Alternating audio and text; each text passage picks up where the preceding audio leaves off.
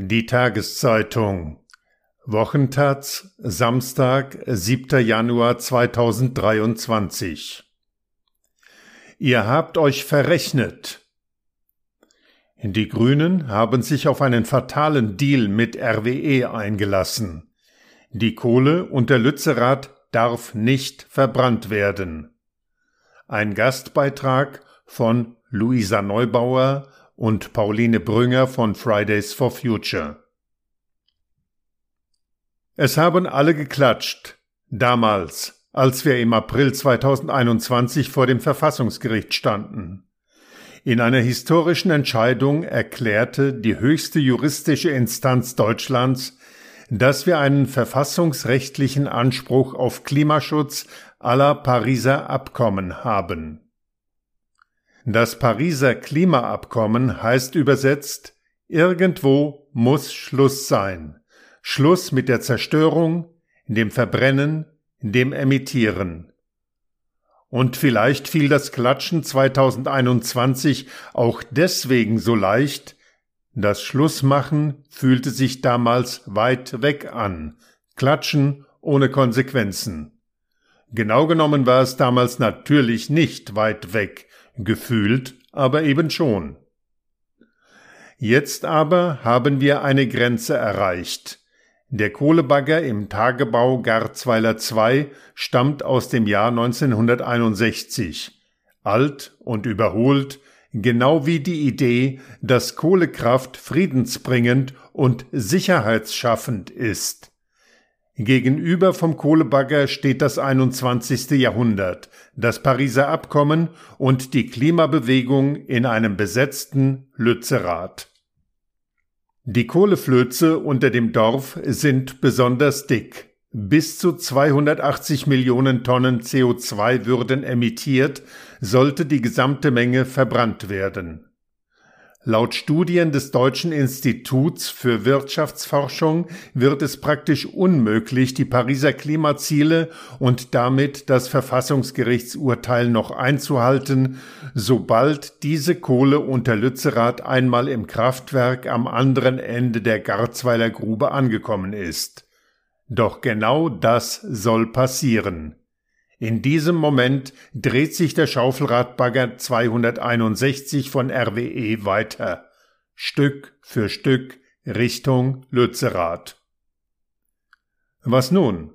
Wie läuft es mit dem Aufhören? Bisher nicht so gut.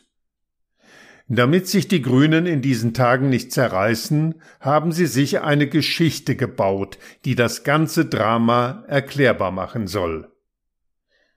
Die Geschichte geht etwa so.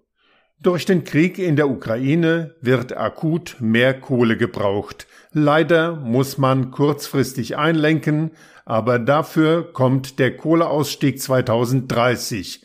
Endlich. Robert Habeck sei Dank. Das Ganze hat natürlich einen Preis, und der ist das Dorf Lützerath. Jetzt regen sich noch ein paar Radikalos über die Räumung eines verlassenen Dorfes auf, sollen sie doch. Wir Ökopragmatiker wissen, dass hier ganz große Schritte gemacht werden. Manche Dinge sind aber zu schön, um wahr zu sein. Und diese grüne Erzählung vom Kohleausstieg 2030, der auf magische Art sowohl für RWE und das Klima gut sein soll, ist so etwas. Klimaschutz passiert nicht dann, wenn Ausstiegszahlen nach vorne verschoben werden, sondern wenn real Emissionen Richtung Null gefahren werden. Der Kohleausstieg 2030 ist für uns als Klimabewegung deshalb so wichtig, weil wir dahinter einen realen Rückgang der Kohleverstromung in Deutschland fordern. Genau diese Idee entkernen die Grünen und RWE in ihrem Deal. Zwar werden die Ausstiegsdaten für die Kraftwerke vorgezogen, die Menge an Kohle jedoch nicht begrenzt. Mehrere unabhängige Berechnungen legen nahe, dass durch den Deal keine einzige Tonne CO2 eingespart wird. Die Kohlemenge, die RWE vorher bis 2038 fördern und verbrennen wollte, wird jetzt schlicht schon in der Hälfte der Zeit verstromt. Aus Kohleausstieg wird Kohleintensivierung. Kleines Detail. Die Kohle unter Lützerath braucht es laut Berechnungen auch überhaupt nicht für die Energieversorgung Deutschlands. RWE macht dabei richtig Geld. Das Handelsblatt kalkuliert bis 2024 Zusatzgewinne von einer Milliarde Euro für den Konzern. RWE wurde garantiert, dass sie die beim Kohleausstieg 2038 zugesicherten Gelder 2,6 Milliarden Euro in jedem Fall erhalten. Zusätzlich profitiert der Konzern von einem reduzierten CO2-Preis. Ab 2030 werden die CO2-Zertifikate auf dem europäischen Emissionsmarkt für Kohlekonzerne so teuer werden, dass die Rentabilität ihrer Kohleverkäufe drastisch sinkt. Nicht jeder Kohleausstieg ist eine Klimaschutzmaßnahme. Dieser Kohleausstieg ist vor allem eins, eine Profitschutzmaßnahme für RWE dass ein notorisch unglaubwürdiger Kohlekonzern auch 2023 mit falschen Erzählungen seine Profite verteidigt, ist zu erwarten. Nicht aber, dass sich die Grünen auf diesen Deal eingelassen haben, ohne zu irgendeinem Punkt aufzustehen und sich zu fragen, was zum Henker sie da verhandeln. Man würde meinen, die letzten 30 Jahre Energiewende wären eine Lehre gewesen. Immer wieder hat man versucht, den Ausstieg aus fossilen Energien so zu gestalten, dass fossile Konzerne zufrieden irgendwem die Hände schütteln können. Nach Jahren verpasster Ausbauziele, nach über 100.000 verlorenen Jobs in der Solarbranche und einer abgewanderten Windradindustrie könnte man sagen, hat so mittelgut geklappt. Oder so, Solange fossile Konzerne die Regeln für die Energiewende machen, wird es keine geben.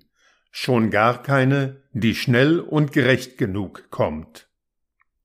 Dass es so nicht aufgeht, wie die Grünen und der klimabewegte Teil der Regierung sich das gedacht haben, wird vor allem in der Stille deutlich. Man muss an die kleinen Emoji-Affen von WhatsApp denken. Hände vor dem Mund, den Ohren, den Augen, bloß nichts sehen, nichts hören, nichts sagen. Noch im Oktober stimmten knapp die Hälfte der Delegierten auf dem Bundesparteitag für einen Antrag der grünen Jugend, der ein Moratorium für Lützerath forderte. Während der Hashtag Lützerath bleibt seit Tagen trendet, bleiben die Accounts der Partei bemerkenswert still. Ab und zu ruft Mona Neubauer im Chor mit RWE, der CDU und der Polizei zur friedlichen Räumung auf. Als Oppositionspolitikerin war sie mehrmals in Lützerath, als Vizeministerpräsidentin noch nie. Das, was von der grünen Spitze als staatsmännischer und vor allem ultrapragmatischer Coup aufgesetzt war, entpuppt sich in diesen Tagen als undurchdachte Bulldozerpolitik. Statt die Krise argumentativ zu nutzen, um das Ende von Kohle, Öl und Gas einzuläuten, räumen die Grünen den Weg frei für weitere Energieverschwendung. Alles für das Fossile weiter so, koste es, was es wolle. In diesem Falle Milliarden Euro und unsere Lebensgrundlagen. Nachdem nun selbst die Grünen die Energiekrise missbraucht haben, um ihre kontroverse Entscheidung zu legitimieren, ist es wenig überraschend, dass die FDP parallel erklärt, vor lauter Krise brauche es jetzt neue Atomkraftwerke. Es scheint ein postfaktischer Energiediskurs parteiübergreifend in Mode. Und das kommt einem erdgasbegeisterten Kanzler natürlich gelegen, kann er direkt weitere Autokraten zu verlässlichen Energiepartnern erklären. Die Krise als rhetorisches Mittel, nie als materieller Zwang, sie reicht aus, um Entscheidungen zu legitimieren, die das Weltklima belasten, Sie reicht nie für Entscheidungen zu Lasten des Koalitionsklimas. Lieber schickt man Bagger gen Lützerath, als die lange Liste an schnellen, wirksamen und notwendigen Maßnahmen zur Energiereduktion tatsächlich anzugehen. Bis heute gibt es kein ausreichendes Klimaschutz-Sofortprogramm, kein von Olaf Scholz persönlich eingefordertes Energieeffizienzgesetz. Der CO2-Preis stagniert, die Abschaffung fossiler Subventionen ist einer Einführung neuer Subventionen gewichen. Bei 1,2 Grad Celsius globaler Klimaerhitzung ist für all das anscheinend nicht genug Krise. Wir fragen uns, wie viele hitzetote Großeltern es braucht, bis genug Krise für ein kleines Tempolimit ist. Wir hätten nach fast einem Jahr Energiekrise auch noch einige Anschlussfragen. Wohin soll sie denn gehen, die Reise? Wie sieht denn der Plan aus, durch den wir bis 2030 die Emissionen um 65 Prozent gesenkt haben, nachdem sie im letzten Jahr trotz geringen Energieverbrauchs stagniert sind? Wo, lieber Robert Habeck, wird die Gesamtrechnung aufgemacht, in der die Vereinbarkeit von alledem mit dem Pariser Klimaschutzabkommen abgestimmt wird? Die Situation in Lützerath ist politisch keinesfalls eine Sackgasse. Noch steht das Dorf und vor allem ist die Kohle unter Lützerath noch im Boden. Solange sie da liegt, können jederzeit neue Verhandlungen aufgenommen werden. Einige Gerichtsverfahren sind ebenfalls offen und damit die Frage, ob eine Räumung zu diesem Zeitpunkt überhaupt legal ist. Wir hatten gehofft, die Grünen würden die ökologischen Linien in der Ampel ziehen und verteidigen. Nun sind sie diejenigen, die sie einreißen wollen. Für die Klimabewegung geht es in Lützerath längst nicht mehr nur um den realen Einsatz gegen die Bagger von RWE. Es geht auch darum zu zeigen, wie teuer, ja wie unbezahlbar es für eine Bundesregierung geworden ist, sich gegen die Pariser Klimaziele, gegen die Klimabewegung und die eigenen Zusagen in Sachen Klimaschutz zu stellen. Jedes Foto von vor Ort jeder Mensch auf der Straße, jedes gelbe Kreuz macht einen Unterschied. Aus Uganda, aus Mexiko und Indien kommen indes Bilder und Videos von Menschen, die Lützi bleibt Schilder halten. Was in Lützerath passiert, bleibt nicht in Lützerath. Die Zukunft der größten CO2-Quelle Europas betrifft Menschen weltweit. Unsere Emissionen sind auch ihre Probleme. Es ist leicht für ein Verfassungsgerichtsurteil zu klatschen, wenn es nichts kostet. Die grünen Parteispitzen haben sich verkalkuliert. Noch aber ist es nicht zu spät. Für niemanden. Wir sehen uns in Lützerath.